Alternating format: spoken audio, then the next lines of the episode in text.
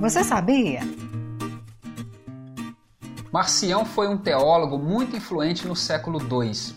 Um dos pontos centrais de sua teologia era a crença de que o Deus revelado no Antigo Testamento não era o mesmo Deus revelado em Jesus.